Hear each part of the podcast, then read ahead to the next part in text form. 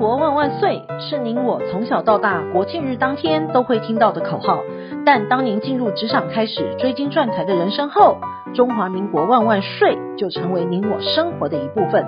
因为岁月的岁换成了缴税的税，纳税是人民的义务，但节税是您我的权利。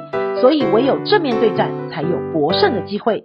聪明的您，就是要有强大的应税智商。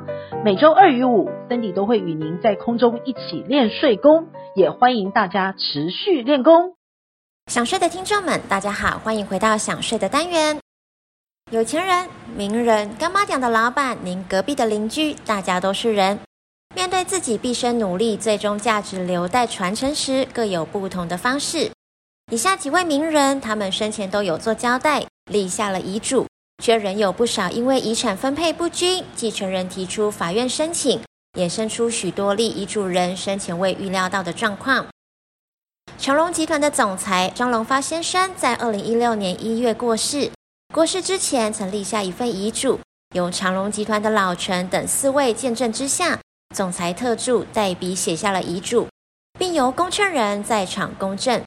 最后，张荣发在遗嘱上亲自签名，再密封，过程都符合密封遗嘱的要件。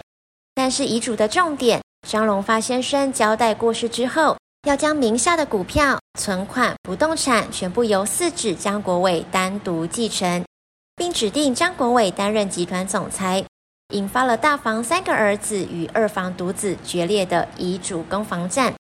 李敖一生有一妻三个子女。在二零一八年三月因病病逝，生前呢有自书遗嘱，内容写道：本人所有的著作权均已赠予给妻子王智慧，待其长子有能力经营后，全数移转给李刊，每个月支付李文一千元美金，大约是三万台币，直到他七十岁。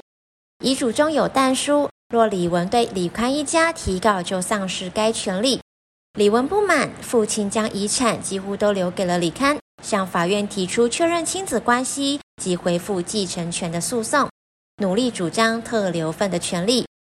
影帝陈松勇在二零二一年十二月病逝，他终身未娶，留下了五千万的遗产以及立下了遗嘱。除了交代一笔现金送给常年照顾自己的外籍看护，颇受外界关注之外，庞大的遗产也引发了二弟的争产风波。陈松勇的二弟已经近十年都没有联络了。突然现身指责三弟分遗产没有通知他，演变为兄弟鬩墙。最后经过友人及律师的协调分配，遗产已经圆满处理完成。其外籍看护呢，分得四百万的台币，不动产也进行了处理，将公平的分配。包括两个弟弟以及他视如己出的干儿子挚友陈先生。裴祥泉在二零一五年离世，身后留下了上亿遗产。他终身没有配偶、子女以及父母，没有意愿留给手足。生前呢，选择代笔遗嘱来交代后事，全部都留给邱黎宽以及公司的员工。从公司员工中指定一名担任遗嘱的代笔人，还有两位的见证人，并遵守全员全程看到立遗嘱的过程。裴祥全过世之后，邱黎宽以遗嘱执行人的身份，拿着遗嘱办理了遗产过户。但裴祥泉的兄弟不服，告上了法院。最终，法院判决该遗嘱无效，主要的原因是见证人的资格不符。因为员工担任了见证人，同时又是受遗赠人，抵触了见证人的资格，该份遗嘱就属于无效。那请问，怎么样立下遗嘱才能避免纷争的产生呢？首先，最重要的就是要立一份有效的遗嘱。民法上主要有五种立遗嘱的方式。分别是自书遗嘱、公证遗嘱、密封遗嘱、代笔遗嘱以及口授遗嘱。遗嘱主要有以下五种，选择一种的立遗嘱方式。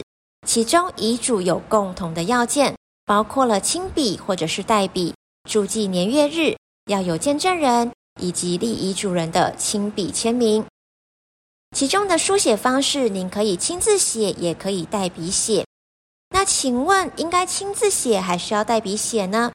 若您是遗嘱人自行书写，就是自书遗嘱、密封遗嘱以及口授遗嘱；但若是公证遗嘱以及代书遗嘱，除了代笔人或者是公证人亲自以书笔来书写之外，也可以用电脑或者是自动化机器方式用书面代替。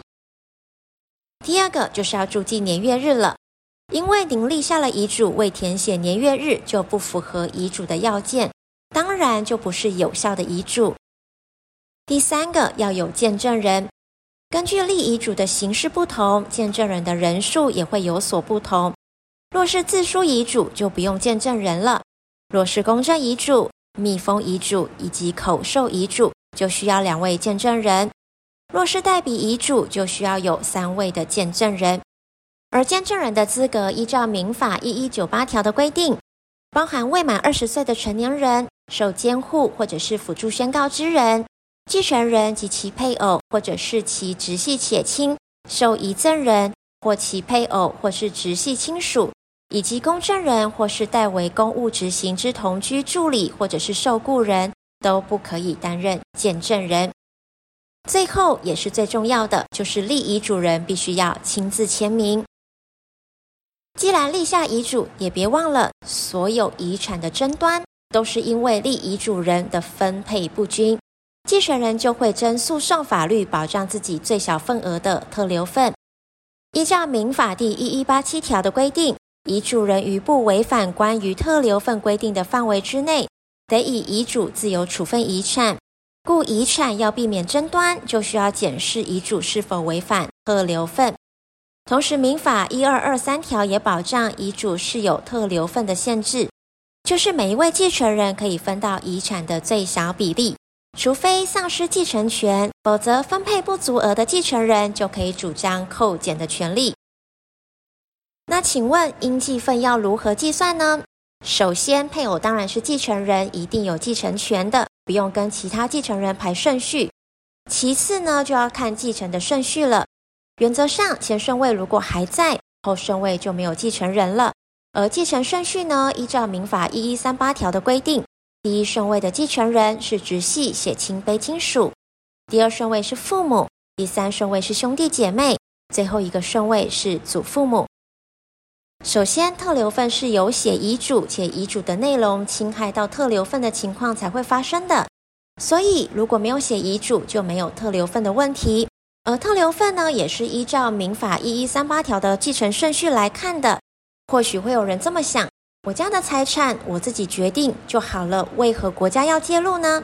这是因为国家为了避免去世之后继承人彼此之间没有一个规则来决定如何分遗产，导致遗产难以分配。进而影响民生经济，因此才会有这样子的规定。所以大家在立遗嘱之前，一定要好好的思考怎么做才可以立下一份好的遗嘱。